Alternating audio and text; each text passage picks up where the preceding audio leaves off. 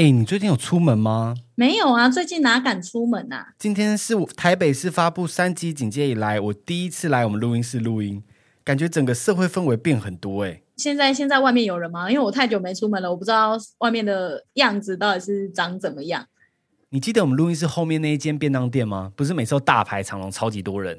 现在也没什么人，大家都快速买完便当直接离开，不会在那边滞留。还有每个地方现在都要扫 QR code 做十连制，便利商店，还有我今天中午去那个后面巷子十元超商买酒精，那边也要扫 QR code 做十连制。在一开始的时候，那时候这 QR code 传简讯机制还没有建立出来的时候，大家都还要拿着笔跟纸，大家共用那个笔去写个人的资讯，你可以马上一目了然知道前几个客人的名字跟电话号码。对啊，一开始用纸笔超不方便的，而且一直反复的接触那个纸笔，其实也有就是跟其他人接触的风险，也有传染的风险。然后再来就是说，除了纸笔之外，还会有店家自己设计一些什么 Google 表单，但是你那些资料填一填，根本就是不知道会流到哪里，搞不好被卖掉也不知道。干对啊，我最近收到超级多莫名其妙的陌生电话，推销我买茶叶、贷款、买车什么诸如此类的。感觉一定是某个店家把我的个人资讯卖掉了。对啊，除了共用笔外，信用卡拿给店家感应的时候，其实我也蛮紧张的。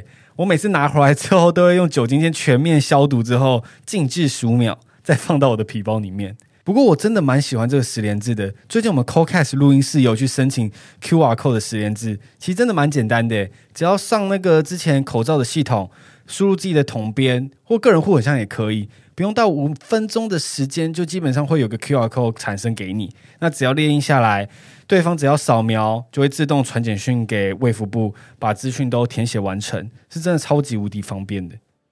最近还有一个很有名的 App 叫做台湾社交距离，你有用吗？有，一开始出来的时候就有去下载。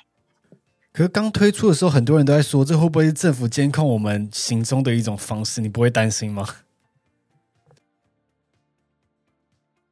我是觉得我不过是一个平民老百姓啊，政府监控我的行踪干嘛？会不会太无聊？我们又不是某国家。对啊，所以我后来也好奇我自己的行踪。我开了 Google Map 看了我过去的运行的轨迹，其实基本上我生活蛮单纯的，上班下班，上班下班，好像不会去太多其他的地方。不过个人的隐私行踪还是要自己去注重跟保护啦。而且他，我记得他好像也不是用 GPS 定位来做，呃，来做这件事情，对吧？我的理解是这样。对，基本上它是透过蓝牙资讯的传递。当两只手机都有安装这个 App，然后在一定的距离跟一定的时间才会做一个资料的转换。那这个资料呢，只会存在自己的手机里面，并不会上传到任何的云端空间。不过，如果你确诊了，那你也要主动的去按一下说上传资料，它并不会强制或强迫你上传个人的资料，这一切都是在你有意愿的前提底下。那今天我们邀请到台湾社交距离 APP 的负责人詹负责人来到我们这个节目，解释这 App 的运作原理跟网络上一些乡民的疑问。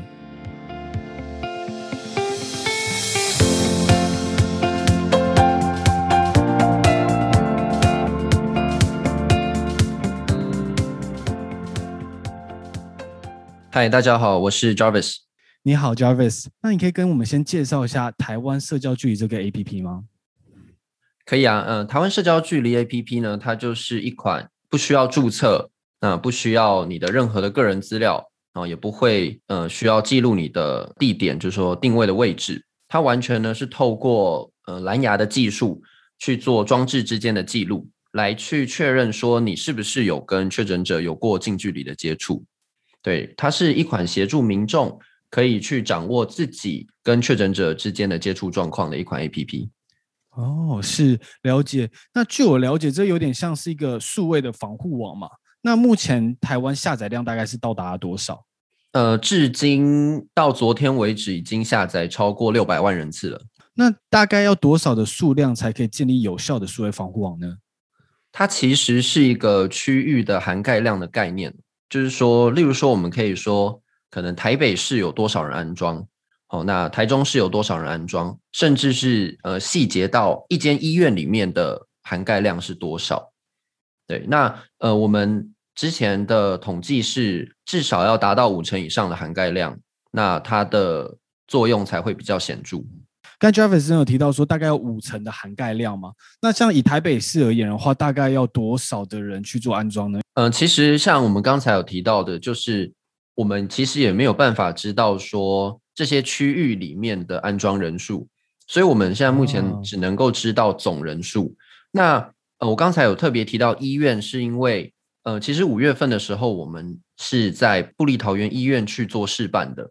那像在布里桃园医院，它的涵盖量就已经有达到七八成以上的效果。哦，是了解。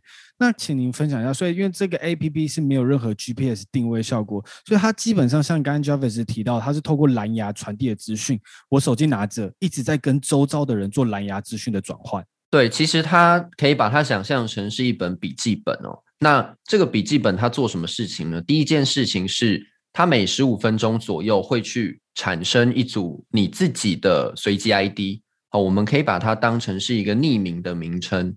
那这是第一件事情。第二件事情是，它会去记录它所遇到的其他的这个装置的随机 ID。所以说，你的手机会存两个资讯，第一个是。你自己使用过的 ID，第二个是你遇到的人的 ID，就这两件事情而已。哦，了解。那记录随别人的随机 ID 是说他们距离我们一公尺，然后以及超过两分钟以内才会被记录，这样说对吗？呃，现在的话是这个风险的范围是两公尺，长达两分钟以上的接触。那这随机 ID 我在看到蛮多网络上在讨论，是不是有一种风险是，假设我这个人 hand，因为每十五分钟就有一次随机 ID，那这个随机 ID 的记录是记录在一个伺服器还是机管局这边做记录？呃，都没有哦，就是我刚才最一开始有提到，所有的资料都不会被上传。这个随机 ID 是透过你自己 APP 的系统去产生的，不会有任何的人可以知道你的随机 ID。了解。那最后，如果我不小心成为确诊者，那这个资讯是要怎么做上传？在 APP 里面有提供一个确诊者上传的选项。那这个选项呢，就是当如果你不幸确诊的时候，将会有这个卫生人员去辅助你。呃，上传你的随机 ID，那当然这个也是要通过你呃你的意愿，你愿意上传的话，卫生人员就会提供给你一组验证码，让你去把刚才提到的第一件事情，你自己曾经使用过的随机 ID 上传到 CDC 的伺服器，给其他的装置去的呃去做自动的更新下载。我了解，所以基本上刚刚有提到，所有网络上的网隐私疑虑应该都被排除了，因为我们没有上传的动作，也没有记录任何 GPS，是在你自己有意愿的情形下才会有上传这个动作。没错，像刚有提到说，那如果我今天接触到确诊者，就是我周遭人可能有人确诊，那是透过他们上传之后，然后会更新到我们的手机，跟我们说我们有接触过，这样动作是刚刚您叙述的嘛？那这个是每一天都会更新一次，还是是随时都在更新的？呃，其他的装置是每四个小时会去伺服器看是不是有资料上传，所以是每四个小时都会更新一次。是，所以就不需要一直紧盯着这个画面会不会突然改变这样子？呃，对对，是不用的。它呃，它会有通知的提醒。那安装这个社交 APP 之后，我需要让它在背景运行吗？还是我可以把整个 APP 关掉？呃，它不用在背景运行，因为这个是在系统层级的作业。所以它会自动的，呃，就是保护你，你不用一直开着它。对，是，不管是 Android 或者是 iPhone 都是一样的嘛？没错，就是很多人都有一个问题是关于运作时间的比例，可以请您解释一下这上面的比例是什么意思吗？运作时间的比例就是指说你的这个接触通知功能正确被开启的比例。如果说你有去关闭它，或是说你有从系统去关掉你的蓝牙的话，你的运作时间比例在每一次的检查的时候。呃，它会一直的下降，因为如果它检查到你的功能是没有正确运作的话，所以它就是呈现你一个功能运作的时间比例。哦，了解。因为我看很多人分享十几、二十趴，那并不是这个 A P P 有问题，是你可能在系统层级，包含蓝牙的设定跟它通知有没有开启，导致这个运作时间比例降低。有这种运作比例时间非常低的，通常是出现在 I O S 的系统上面。那我们其实，在呃两次前的改版就已经把这个问题给修正了。所以，呃，如果说有听众是发现运作时间比例低落的话，可以去呃 App Store 去查看一下，是不是没有更新到最新的版本。是。那像这样子蓝牙的笔记本一直不断的做交换，会不会有手机耗电或损耗的问题啊？其实蓝牙这个功能，它到这个时候，它现在目前已经是相对来说耗电量非常低的一个功能了。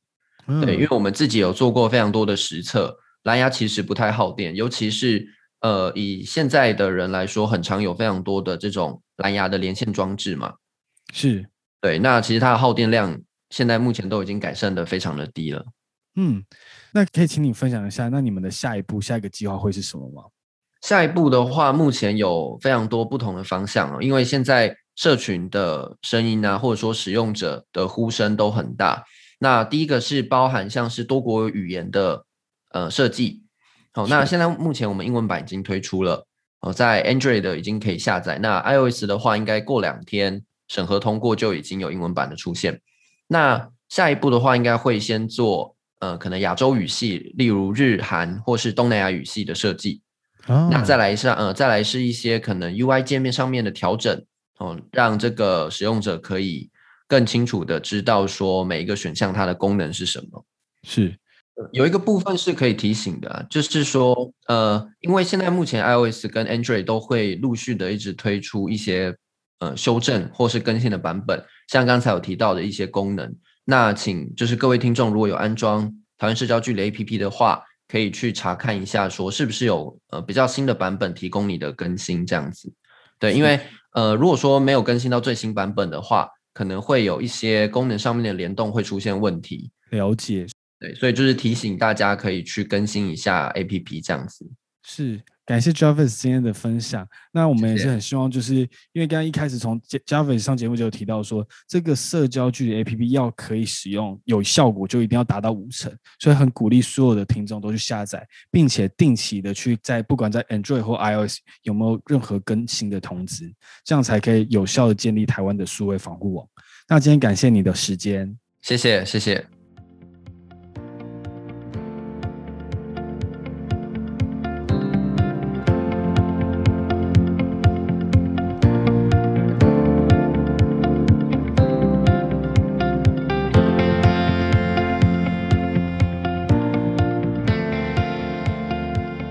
所以刚听完詹负责人的介绍，我们大家赶快去下载这个台湾社交距离 APP，要达成五成的下载量，才可以有效的建立数位的防护网。对啊，但是最近是不是也有一股声音在说，就是应该要把这个 App 删掉啊？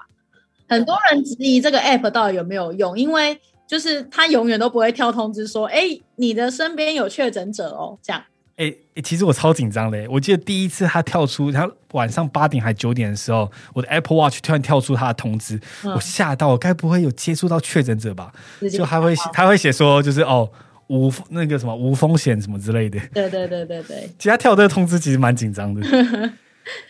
最近就是有个医师有分享说，他其实接触到非常多的确诊者，但手机完全没有跳出讯息。那最近的最近詹负责人其实有跳出来分享说，因为在一开始疫情爆发期，其实确诊者的年龄比较偏高，所以下载量并没有还没有那么多。最近在陆续的补上这些确诊的资料。不过，如果你一旦删掉这个 A P P 的话，你这些所有的接触者的记录都会在你手机上全部的消失。所以大家千万不要删掉这个 App。对啊，基本上就是我相信。就是这个 app 在刚推出来的时候，其实是比较没什么人知道它的运作方式。那再来就是确诊者，他在第一时间他也不知道说，哦，他要去这个 app 里面回报说他确诊了这件事情，可能是没有人知道的，所以才会导致说，呃，你就算你生你明确的知道你生活在这些确诊者的周边，你也永远都不会得到资料，因为你身边的确诊者都没上传呐。嗯，这个你看就差很多。这就是一个很好的举例，他们并不会主动的帮你上传，他们是完全有这种隐私的规定，是你要自己主动的上传才会通知你周遭的人。但是现在好像是台北市的卫生人员、卫生局的人员，他们要介入做这个上传的动作，所以基本上如果接下来只要他们有确诊的话，我希望他们是有确实去做上传的，这样大家才收到通知。他们会主动的进行协助民众上传的动作，对，那主要还是会根据自己的意愿啊，不会强迫你啊。是，没错。而且这个 A P P 其实我现在看呢、我也是下载了一段时间，应该有一个月了吧。其实我这个 A P P 的资料大小也才二点三 M，我手机有超级多 App 都没在用，都没删，干嘛要特地删这个啊？二点三枚了。哎哎哎，对对对对对，所以干嘛特别去花这个时间去删这个 app 啊？我觉得就先放着吧。那说不定真的这数位防护网打开之后有效之后，真的能帮助到我们台湾控制这个疫情，减少这个传播链再继续发生下去。没错。那希望接下来大家可以继续待在家里，然后疫情这一这一波疫情赶快过去，赶快来 CoCast 录音。可以让大家赶快恢复正常的生活。